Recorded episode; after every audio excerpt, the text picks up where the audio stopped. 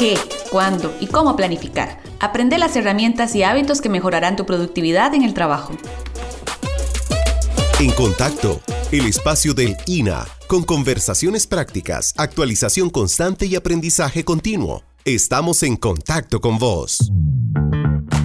Hola, bienvenidos a este podcast del Instituto Nacional de Aprendizaje. Yo soy Ifigenia Arquedas y esto es En Contacto. La planificación permite proponer objetivos y señala qué es lo que vamos a hacer para poder alcanzarlos. Se trata de definir cada paso con el fin de cumplir pequeños logros encaminados a cumplir una meta más grande. Aprender a hacerlo nos crea hábitos que pueden desde mejorar nuestra productividad hasta reducir el riesgo de una determinada acción, gracias a anticiparse a sus consecuencias e inclusive mejorar nuestra salud mental en el trabajo. Para aprender ese tema nos acompaña Federico Delgado, emprendedor, fundador de Comarca, agencia que brinda asesoría y acompañamiento en mercadeo, ventas, experiencias digitales y planeación estratégica quien cuenta con más de 20 años de experiencia ocupando cargos gerenciales y ejecutivos en empresas transnacionales, con modelos de innovación continua en sus metodologías y procesos. Bienvenido, don Federico. Hola, muchísimas gracias, Viene por invitarme. Soy súper contento y súper agradecido, muy motivado de poder eh, compartir un ratito con, con vos y con todas las personas que lleguen a escuchar este podcast. Muchas gracias. Don Federico, empecemos por poner una definición a qué es planificar. ¿Qué es planificar? Qué buena pregunta, ¿verdad? Porque la verdad es que eh, en la literatura te puedes encontrar eh, N cantidad de definiciones sobre la parte de planificación, ¿no? Eh, y, la verdad es que hay muchas muy atinadas y, yo no me atrevería a decir que, que, algunas desatinadas, sino que tal vez más completas unas que las otras, ¿no? Eh, tal vez eh, reconocer que, que el tema de la planificación va muy de la mano con el tema de la preparación en anticipado. Eso es tal vez como eh, algo muy, una forma muy sencilla de decirlo, ¿verdad? Porque planificar es preparar tu futuro eh, no, tu presente, sino preparar tu futuro con anticipación, midiendo un posible resultado que se vaya a dar eh, en, en, futuro cercano. Y cuando te digo midiendo, obviamente lleva el componente pronosticando, que es algo muy importante. Eh, y sabiendo que el pronóstico se puede dar o no se puede dar. Entonces, así de forma muy llana y sencilla, yo diría que es el tema de la planificación a todo nivel. Por supuesto. ¿Y cuál diría usted que es la importancia de planificar para lograr objetivos? Porque a veces creemos que planificar es simplemente llegar y poner ciertos puntitos que vamos a lograr y no nos damos cuenta de que muchas veces tenemos muy buenas ideas que no se llegan a ejecutar precisamente por no crear ese canal de planificación. Sí, mira, la importancia de la planificación. Para mí, eh, la verdad es impensable, sinceramente, al nivel que sea, eh, es impensable eh, arrancar una tarea si vos no estás planificando previamente. Y te lo digo por qué, porque simple y sencillamente te fijas un horizonte. Cuando vos planificas, sabes para dónde vas, qué es lo que querés conseguir y si estás cumpliendo con lo que vas a hacer, con tus objetivos, que es lo que vos mencionabas ahorita, ¿verdad? Es decir, yo puedo llegar y decir que quiero ser la agencia de planificación y asesoría en ventas y comercial más grande de Costa Rica, pero, y, eso puede ser un objetivo, pero si yo no planifico cómo hacerlo, difícilmente lo puedo lograr. Entonces, eh, eso te fija un, un sentido de dónde vas a llegar y adicionalmente te va marcando la pauta si estás logrando tus objetivos o no. Entonces yo creo que es algo muy importante porque justamente te da esa guía para ir consiguiendo lo que vos estás buscando. Y ahora, la parte que a veces se pone un poquito más complicada. ¿Qué, cuándo y cómo planificar? Eh, aquí nos podemos extender horas hablando de, de, la planificación. Yo siempre que hablo de planificación, de preparar eh, un plan exitoso, si lo queremos llamar así, eh, le doy un consejo a la gente con la que converso y siempre menciono 10 consideraciones. Por eso digo que nos podemos extender muchísimo. Pero mi primer consejo es siempre prepare su plan o planifique de cara a su cliente o usuario final. No lo haga en función suya, de sus, no, tomando en cuenta sus capacidades, pero no necesariamente anteponiendo sus capacidades, ni si, y no tampoco lo haga en función de solo el entorno o solo con quien está a su lado o quien puede estar a su lado. Es decir, prepárese de cara a su cliente final.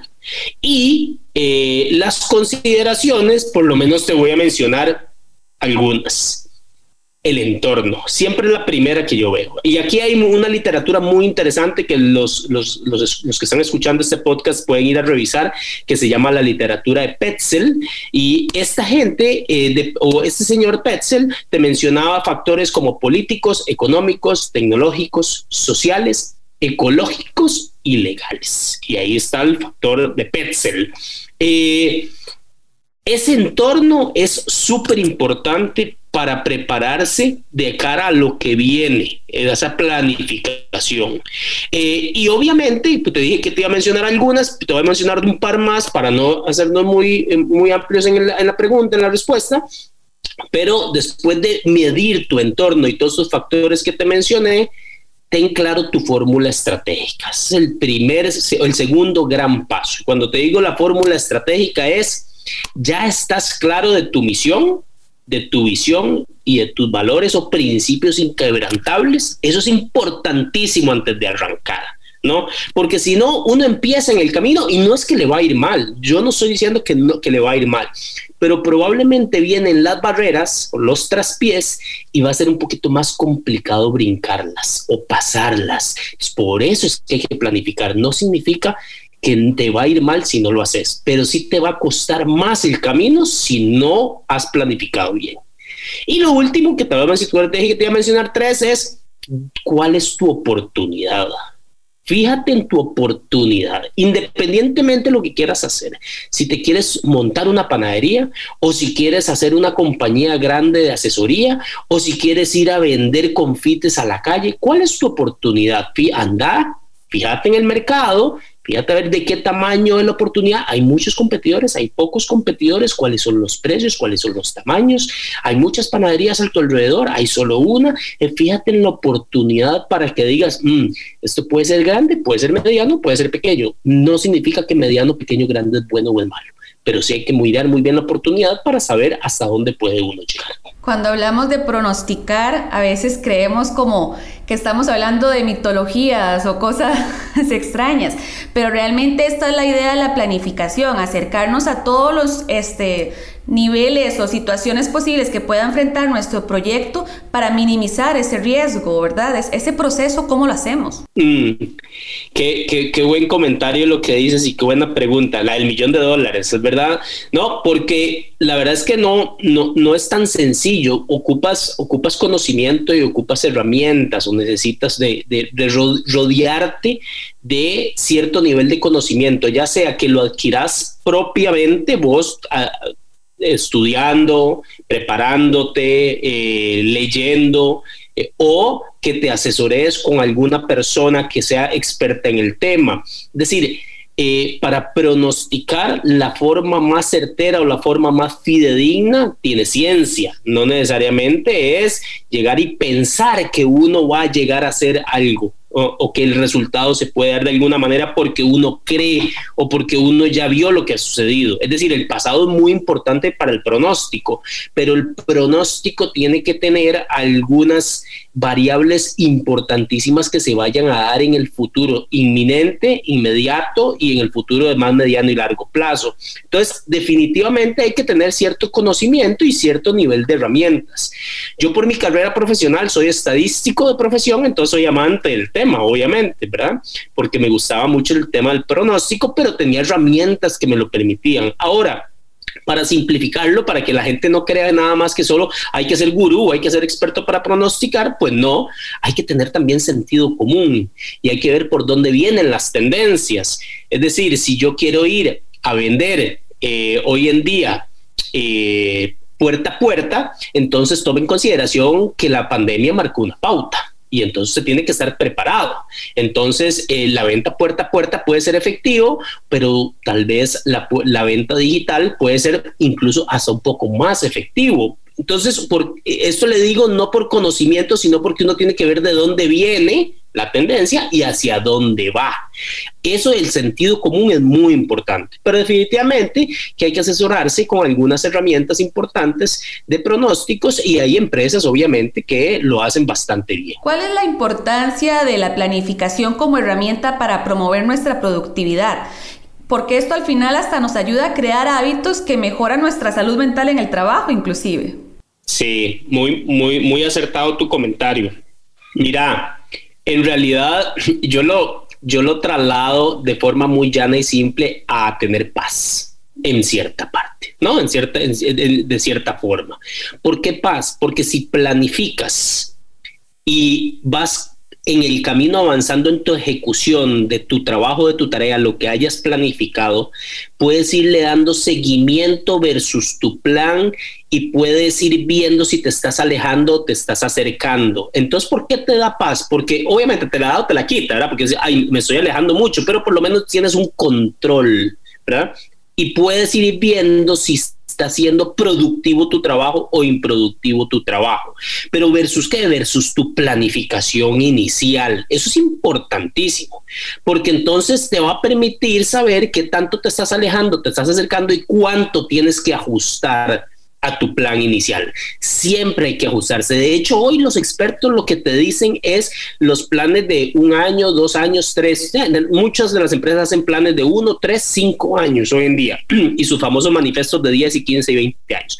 Pero el, los expertos lo que te dicen hoy es no dejes de hacer tu plan de tres años, que probablemente es el más popular y, y, de los más robustos y popularmente, digamos, eh, efectivos, si lo quieres llamar así no dejes de hacerlo, pero lo más importante es que estés ajustándolo momento a momento. Por eso las grandes organizaciones, por eso son grandes, porque llegan, planifican, pero mes a mes, inclusive algunos semana a semana, van viendo ese presupuesto, digamos, o ese desempeño versus tu plan inicial y lo van ajustando en función de la productividad. ¿Qué tan productivo sos y cómo vas ajustando? Ahora, hay cosas que obviamente planificas que se van a dar en un mediano y en un largo plazo, pero lo que tienes que tratar de colocar en el intermedio son algunos indicadores que te permitan ver si estás vas, vas tendiendo tiendes llegar a ese mediano largo plazo para ver si no es necesario ir ajustando. Entonces, ahí vas midiendo tu productividad. Eso es súper importante lo que vos estabas mencionando. Yo recomiendo siempre que hayan esos indicadores de cierto momento, de cierta frecuencia. Hay negocios que lo ameritan semana, mes, tres meses, depende de la naturaleza de cada negocio, pero eso en función de tu plan inicial y de tu productividad actual. Ahora que hablaba de, bueno, de los tiempos en los que se hacen esas planificaciones y la importancia de estarlos actualizando se me ocurre el ejemplo magnífico en el que hemos estado el último año y un poquito más, ¿verdad? O sea, cuántas empresas, cuántas personas les cambió todo a raíz, por ejemplo, de la pandemia los tiempos de, trabajo, los lugares donde trabajaba, la forma en la que se comunicaban con sus compañeros. Y qué importante ha sido el proceso de tener ese, ese modelo, como quien dice, de transformación, pero a la vez siempre con estilos de planificación que sigan siendo efectivos para el rendimiento de las empresas y de nuestro propio trabajo individualmente, si así, así se habla. Definitivamente, y yo ahí rescato mucho el tema de la flexibilidad, ¿verdad? Y creo que empresas o, compañías o incluso ejecutivos, personas que tienen alguna tarea, eh, emprendedores también. Emprendedores, sí, exactamente. Un poco, digamos, si lo quieres llamar así, medianos, pequeños. He visto muchos ganadores en este tema de pandemia por la flexibilidad que han logrado tener. Y, y hay empresas un poco más grandes que se les ha complicado muchísimo, o entes más grandes. Te voy a poner un ejemplo. Eh, la semana antepasada conversaba con una persona que se dedica a la distribución de alimentos y bebidas en la zona sur y me dice, Federico, mi 60% del negocio estaba en restaurantes, imagínate, se me cayó el negocio, del, del 60% del negocio se me cayó en la pandemia cuando me empezaron a cerrar todos los restaurantes y hoteles. Entonces, ¿qué hice? Pues empecé a buscar clientes nuevos de retail y empecé a vender mascarillas y alcohol. Me fue mejor en la pandemia que prepandemia. Entonces, la flexibilidad le hizo ganar a esta persona. Y ellos son una empresa, una empresa de cinco personas nada más, ¿verdad? Pero esa flexibilidad y esa chispa le hizo ganar. Eh, eh, tuvimos un ejemplo, digamos, de donde no ganó también o donde incluso hasta perdió. Algo que todos conocemos, la educación preescolar, la educación escolar. Es decir, no estábamos como país preparados para dar clases virtuales, ¿verdad? Entonces, hoy, un año después de pandemia, prácticamente que nuestros hijos, nuestros niños en escuelas, pues perdieron un año lectivo no lo voy a decir así para que no ofender obviamente al maestro y todo, porque sabemos que muchos hicieron el gran esfuerzo de dar sus clases de, la mejor forma posible. Pero, pero hay que ser realista que no todos los niños en nuestro país tenían acceso a tener una computadora o internet, ¿verdad? Cosas ahí que se complicaban en el proceso. Y eso no es una empresa, es un organismo, pero no tenía la flexibilidad necesaria para reaccionar. Entonces, eh, eh, eh, esos son, son ejemplos, digamos, de, obviamente aquí la planificación a todos se nos cayó, pero, pero es que no es que la planificación te va a solucionar todo el problema o todo tu negocio. Obviamente, de, pues hay cosas que hay que ir ajustando. Ahí es donde ajustas semana, día, mes, hora cada vez que sea necesario, ajustas. No significa que te alejas de tu plan. Esta persona que de, de, la empresa de cinco empleados, él sabe para dónde va dentro de tres años. Él lo que hizo fue un ajuste de un año, pero él, él, quiere volver a retomar porque él sabe que su canal predilecto de restaurantes y hoteles va a retomar una senda de crecimiento probablemente más paulatina y más lenta que lo que lo tenía planeado, pero va hacia allá. Ahora, ¿qué hizo? Hizo ajustes para sobrevivir en la pandemia. Así es. Don Federico, vamos a hacer una pequeña pausa, pero en breve continuamos para seguir esta importante conversación y ya empezar a aprender cómo crear este plan de planificación. Ya volvemos. No te vayas. En breve seguiremos en contacto.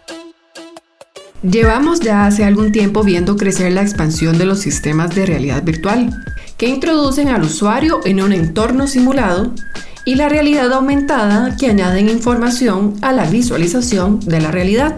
Sin embargo, aunque estos sistemas se utilizan más que todo en dispositivos de entretenimiento y gaming, y que aún no se han generalizado más allá de estos, la realidad mixta o extendida, que se unen bajo los conceptos de realidad virtual y aumentada, darán pie a su uso en diversos ámbitos, como por ejemplo la enseñanza, la formación no presencial, la atención sanitaria a distancia, el teletrabajo colaborativo, compras en línea, viajes y hasta la asistencia virtual a espectáculos de esparcimiento y de recreación. Por lo que la forma en que hoy vivimos cambia a pasos agigantados y poco a poco nos adapta a estas nuevas formas de vivir, que lo que buscan es agilizar nuestro ritmo de vida. Esta es la mejor manera de mantenerse actualizado. Esto es En Contacto. Nos encontramos hablando de la importancia de la planificación y cómo aprender a aplicarla con el experto Federico Delgado. Don Federico, ¿cuál debería ser el proceso de planeación y en cuáles etapas consiste? ¿Cuál debería ser el proceso de planeación? Aquí mira, aquí hay cosas importantísimas que que incluso ya te mencioné algunas. Eh, yo siempre doy el consejo, obviamente, de preparar el plan de cara al cliente. Eso es, eso es un imperativo, eso no necesariamente es una etapa, pero sí es un imperativo.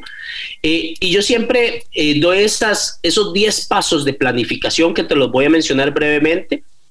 para que los que vayan a escuchar este podcast lo tomen en consideración, ¿no? Entonces, el, el, número uno es, fíjate en tu entorno. Y ahí están los factores que ya mencioné de Petzel, que son los factores políticos, económicos, tecnológicos, socioculturales, ecológicos y legales. Entonces, el entorno es súper importante para ir viendo en dónde vas a jugar el partido, si lo quieres ver desde esta forma. Lo segundo, después de ir viendo, eh, la parte del entorno es define bien tu fórmula estratégica. Entonces, vos como con cualquier empresa, negocio, tarea que tengas que hacer, tienes que tener claro que tienes una misión, una visión y cuáles son los valores que vas a aplicarle a ese trabajo. Eso es importantísimo. La tercera que te he mencionado es, ahora sí, fíjate cuál es tu oportunidad de mercado, saber hasta dónde puedes llegar. Eso es muy importante para que no definas una expectativa demasiado grande a lo que puedes alcanzar o por, por lo contrario demasiado pequeña y te vayas a quedar sin capacidades para ejecutarla. Eh, una vez que ya tienes tu oportunidad mapeada, aquí vamos con el cuarto, desarrolla muy claro tus objetivos y estrategias. Entonces, te un objetivo y desarrollale la o las estrategias necesarias a esos objetivos. Y después de que tienes tus estrategias, ojo que ahí no se queda todo, quinto paso, haz tus planes por áreas. ¿Por qué por áreas? Porque no todos los negocios tienen, son probablemente de una sola área. Por ejemplo, si vas a poner aquella panadería, uno creería que nada más tiene que producir pan y vender. Pues no, pues que tienes que mercadear la panadería. Entonces haz, tu objetivo de marketing, tu estrategia de marketing y tu plan de marketing, ¿verdad? Después tienes que tener un plan comercial para tu panadería, que es algo muy importante. Define tu portafolio y tus precios. Eh, ¿Cómo vas a llevar el producto? De materia prima a tu panadería, plan de logística, plan de operaciones, eh, le tienes que hacer tu modelo financiero a la panadería. Entonces tienes que ir haciendo los planes por las diferentes áreas, por más pequeño o gran que sea tu negocio. Eh, el recurso humano, importantísimo vas a hacerlo vos solo, vas a necesitar una persona más. Eh, tu recurso humano es directo o es indirecto, es decir, vas a contratar personas, ¿verdad? Contémplalo, contémplalo también dentro de la parte financiera, porque hay que pagar cargas sociales, etcétera, etcétera. Entonces, el recurso humano es algo súper importante que tienes que considerar. Y después de tener todo eso, entonces, ahora sí, eh, haz, haz los numeritos. Y ahí es donde yo digo la parte financiera, inversión, costos, gastos y de dónde vas a obtener tu dinero. ¿De dónde lo vas a traer? ¿Vas a pedirle prestado a alguien? ¿Vas a hacerlo con tus ahorros? Etcétera, etcétera. Entonces, la inversión es súper importante. Yo recomiendo siempre el siguiente paso es, este es imperativo apalancamiento en sus redes y no son las redes sociales, no es el Facebook ni el Instagram es su red de trabajo, su red de gente. Si usted es contador, busque a su gente de alrededor para ofrecerle sus servicios de contabilidad. Entonces, apalánquense en las redes, en su entorno de gente para empezar. No olvide el siguiente, que es muy importante, desde hace muchos años hay gente que todavía no lo usa, yo no lo entiendo, pero lo, lo, recalco, la tecnología. Vea, no sabe la paz que da usar tecnología. Falla, Claro que falla, pero dígame que no falla en esta vida. Por supuesto que va a fallar, pero la tecnología le puede ayudar con muchísimas cosas, con orden, por ejemplo, si usted quiere ir a vender, el famoso ejemplo del vender puerta a puerta, al rato y si usted usa un poquito de tecnología, lleva más orden de sus inventarios para que no se quede sin producto, ¿verdad? O lleva también entonces la liquidación de sus vendedores. Es decir, la tecnología es importantísima. El correo electrónico, yo no visualizo a alguien ya hoy solo escribiendo en papel, es decir, un correo electrónico y a veces nos, como que decimos, en serio, bueno, sí, yo conozco gente que todavía no usa tecnología. Entonces no es que el negocio le va a fallar de todo, no, no le va a fallar del todo, pero no sabe la facilidad que le puede dar y, la, y entonces el aumento en sus capacidades que puede tener. Entonces, para mí esas son, digamos, como las 10 los 10 pasos más importantes en la parte de planificación. Y ojo, no empezamos a ejecutar todavía, estamos planificando apenas. Pero si uno no toma en cuenta esas 10 consideraciones, va de nuevo, no es que va a fallar, pero se le va a complicar mucho y sus barreras pueden ser más altas de lo que usted puede considerar. ¿Y cómo ajustamos nosotros esos hábitos de planificación de una forma personal independientemente del trabajo que estés realizando, ya sea que sea emprendedor, que trabaje para una empresa? O sea, ¿cuáles son esos hábitos que usted recomienda debe tener una persona para planificar mejor su trabajo, para mejorar su productividad laboral inclusive? Importante eso que mencionas. Mira, número uno, escucha. Es decir, no conozco a nadie que lo sepa todo. Nunca he leído de nadie que lo sepa todo ni que acepte saberlo todo. Entonces yo creo que hay que escuchar para aprender. Entonces uno dice, aprender de los demás. Sí, hay que aprender de los demás, pero hay que saber escuchar. Ahora, hay que tener cierto nivel de discernimiento para escuchar y saber qué va uno modificar. Uno no puede hacerle caso a todo tampoco. Entonces, yo siempre recomiendo si usted va a empezar en algo de lo que usted conoce o no conoce, búsquese un tipo de mentor. Alguna persona que usted diga, esta persona sabe en lo que yo voy a hacer y está dispuesta a ayudarme. Ahora, no significa que su mentor es el que va a dirigir su tarea o su negocio, pero sí le puede ayudar porque probablemente tiene más experiencia que usted y tiene más conocimiento. Y a esa persona usted le escucha y entonces usted va modificando en función de lo que la persona le va diciendo, pero también en función de lo que usted va ejecutando, porque usted va aprendiendo en el camino. Entonces, escuche, escuche de quienes están a su alrededor, de sus redes, y escuche de un mentor. Eso es importantísimo. Lo otro, lea instruyase. Es decir, algunos somos, y me incluyo, perezosos para leer. Entonces, hay que sacar un ratito. Si somos perezosos, no nos va a costar 15, 20 minutos al día, porque a veces somos perezosos para sentarnos a leer un librito durante horas o media hora, 40 minutos. Sí, está bien. Y además que uno que está en el corre-corre y se nos vino la pandemia y tengo que producir. Sí, pero tómese un ratito para leer porque esa lectura, obviamente, le estoy diciendo leer sobre la tarea que usted hace, o su negocio, o su, su trabajo, esa lectura le puede alimentar y le puede abrir el escucha, los ojos, etcétera. Entonces eso es muy importante, escuchar, leer y estar dispuesto al cambio siempre. Eso para mí es importantísimo. No significa que va a cambiar su plan, ni va a cambiar su visión, su misión, pero sí tiene que estar dispuesto al cambio para hacer los ajustes necesarios. Para mí esas tres son importantísimas. Habrán muchas más. Y cada vez que, y si haces este podcast con otra persona, te va a mencionar probablemente tres o diez diferentes. Pero para mí es súper importante la escucha, el rodearse de la gente, un mentor es importantísimo, estar dispuesto al cambio e instruirse, leer, eso es importantísimo. ¿Cuál diría usted o cómo diría usted que empieza el día una persona con buenos hábitos de planificación? Sí, vamos a ver. Eh, me dice por dónde, porque a mí me gusta empezar el día con ejercicio. Para mí eso es lo más ejercicio físico. Te voy a decir por qué, porque todos, todos somos distintos, pero te revitaliza, te da energía. Eh, cuando tal vez cuando lo estás haciendo estás un poquitillo cansado en la pura mañana porque te estás agitando, pero cuando termina, primero tenés satisfacción además. Y eso te, te carga las baterías, le llamo yo, para tener un buen día, tu mente abierta. A mí personalmente eso me abre la mente y mientras estoy haciendo ejercicio, incluso a veces estoy pensando en cosas de trabajo. Yo, mira, es que tengo este pendiente, ¿qué podría hacer? ¿Qué podría cambiar? A mí lo que me gusta es el ciclismo, por ejemplo, y entonces voy a...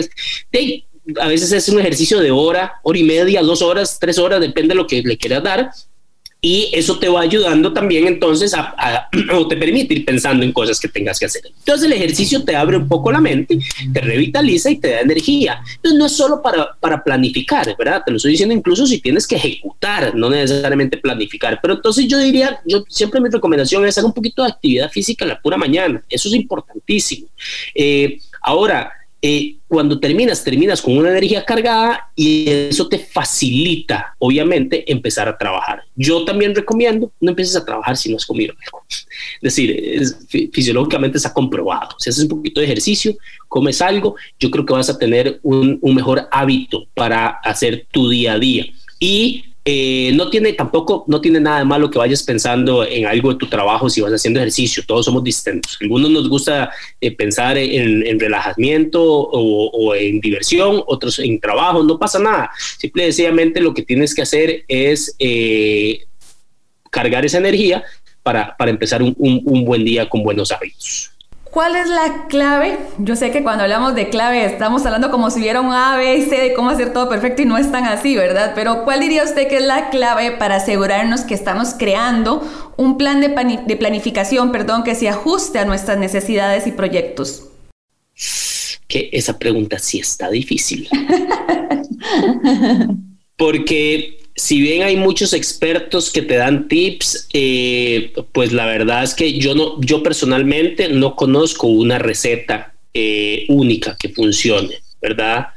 Eh, entonces es, es, bien complicado. Yo siempre le apuesto a, a lo que hemos mencionado hoy en, en, que te tomes tu tiempo de planear algo, lo que, lo que vos vayas a hacer, pero que eh, en el camino le lo vayas midiendo. Para mí, si no lo mides, no existe. Si no, tienes un indicador de cómo medirlo, y bueno, y no solo tener el indicador, si no lo mides, si no lo vas midiendo, es muy difícil. Entonces, paso uno, planeas, paso dos, pones el indicador, paso tres, vas midiendo tu indicador y paso cuatro, vas flexibilizando tu ejecución en función de tus indicadores. Entonces, yo creo que son, digamos, esos cuatro pasos para mí lo que son claves. Y obviamente dentro de todo eso tiene que haber flexibilidad incorporado en ese ADN. Si sos flexible, creo que tienes más posibilidades de ganar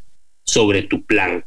Eh, finalmente te diría, deberías de tener tu cabeza abiertas a nuevas oportunidades. Eh, es decir, no significa que lo que planeaste al inicio eh, va a llegar a ser tal cual lo planeaste, por eso es que tenemos que hacer todo lo que dijimos y la flexibilidad adentro, pero tienes que tener una mente abierta para que tus las oportunidades que se presenten las puedas valorar si las quieres capturar o no las quieres capturar. Eso me parece que es importante. Entonces ahí lo cierro con cinco, la manita. Don Federico, ya para terminar, ¿Cuál sería su consejo para promover técnicas de planificación? Si tal vez conocemos un poquito del tema, pero nunca hemos realmente hecho una disciplina con esto de la, de la planificación, como realmente el trayecto para lograr nuestros objetivos laborales, ¿verdad? Sí, sí, claro, muy importante. Yo me he encontrado eh, en estos casi dos años de tener a, Comarca, eh, me he encontrado con mucha gente que, me dice, yo nunca planeaba y me iba bien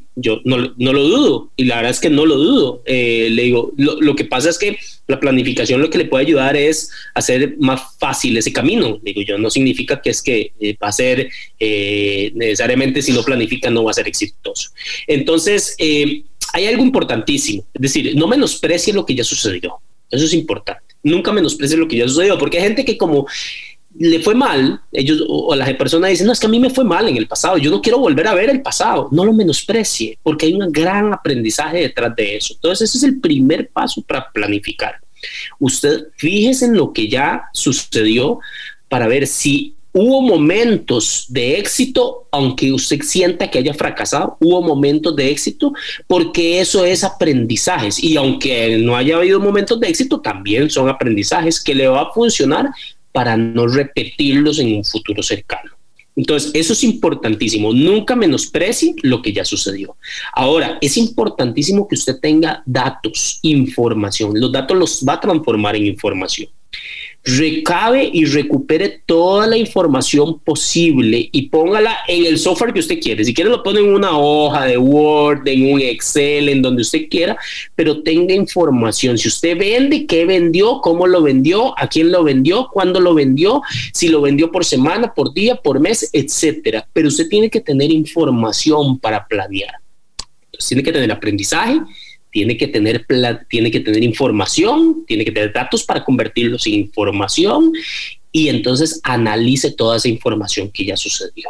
Decida qué quiere cambiar o qué quiere hacer, si quiere seguir por el mismo camino. Hay gente que quiere seguir por el mismo camino en un periodo de tiempo y ahí viene la clave. Defina un periodo de tiempo. Hay gente que habla de tres meses, seis meses, un año. Yo recomiendo que usted haga un plan de un año por lo menos no significa que en un año usted ya definió que es exitoso o no lo es. Pero sí es un periodo de tiempo, digamos, muy popular y muy normal para ir midiendo poco a poco las cosas. Porque además tenemos estacionalidades muy marcadas independientemente de la tarea. Entonces, ya que hizo esos tres pasos, si usted no tiene el conocimiento de planear o de pronosticar, entonces lea, ya lo dijimos anteriormente, instruyase, es muy importante, ese, acérquese con alguien que conozca. ¿Por qué? Porque hay herramientas, si usted ya tiene los datos y ya tiene la información, eso le puede ayudar a usted a pronosticar junto con algunas condiciones de ese sentido común que ya mencionamos que usted tiene que agregarle a su plan. ¿Sabes que Es que en Semana Santa se vende más sardinas y atún, ya todo el mundo lo sabe, bueno, aunque ha ido cayendo un poquillo, pero bueno, es decir, entonces, eso uno tiene que mezclarlo dentro del conocimiento, dentro de los datos para el pronóstico. Yo no le recomiendo a una persona que lo haga puro sentido común. Yo le recomiendo a una persona que se instruya, que se acerque donde alguien si es necesario, que lea, porque hay técnicas muy interesantes, hay paquetes estadísticos importantísimos para hacer pronósticos. Eh, entonces, eh, eso es importante de cara a lo que viene. Ahora, uno también tiene que incluirle el ingrediente del deseo deseo que llegue a suceder tal cosa. ¿Por qué? Porque entonces en función del ingrediente del deseo, usted va a tener que agregar algunos objetivos, algunas estrategias, algunos planes y va a tener que hacer tal vez algunas modificaciones. Entonces, eh, es, es como una mezcla de todo un poquito, ¿verdad? Pero entonces el aprendizaje del pasado, la información, el tiempo y algunas herramientas y algunas asesorías importantes para poder lograr lo que usted quiere. Así es. Muchísimas gracias, don Federico, por haber aceptado esta invitación. Este, ¿Dónde lo puede localizar la gente? ¿Dónde puede conocer sus servicios? Bueno, muchísimas gracias a vos, Silvia, por la invitación. Eh, la verdad es que a mí me apasiona, nos podríamos quedar horas acá, siempre hablando de estos temas eh, en el área de planificación estratégica, marketing comercial. eso nos dedicamos en Comarca y hoy en día mucho en el área digital que la verdad es que no está en boga, es una realidad, más que una boga, es una realidad eh, y, cada vez lo necesitamos más. Nos pueden localizar eh, en www.comarca.net, ahí está nuestro correo info comarca.net eh, y me pueden localizar también a mi teléfono celular 89 82 82 10, estamos para servirles. la verdad es que nosotros nacimos para trasladar o compartir nuestro conocimiento. Somos varios dentro de Comarca y eso es lo que nos apasiona. Entonces nos encantaría escuchar a, quien tenga alguna consulta, alguna duda y, y poder ayudarles en su camino. Muchísimas gracias, don Federico. Y muchas gracias a vos por habernos acompañado en este capítulo. Regresamos la otra semana con un nuevo capítulo de En Contacto, el podcast sobre actualización constante y aprendizaje continuo para el trabajo. Hasta la próxima. Todos los martes tendremos un nuevo episodio para seguir en contacto con vos. En contacto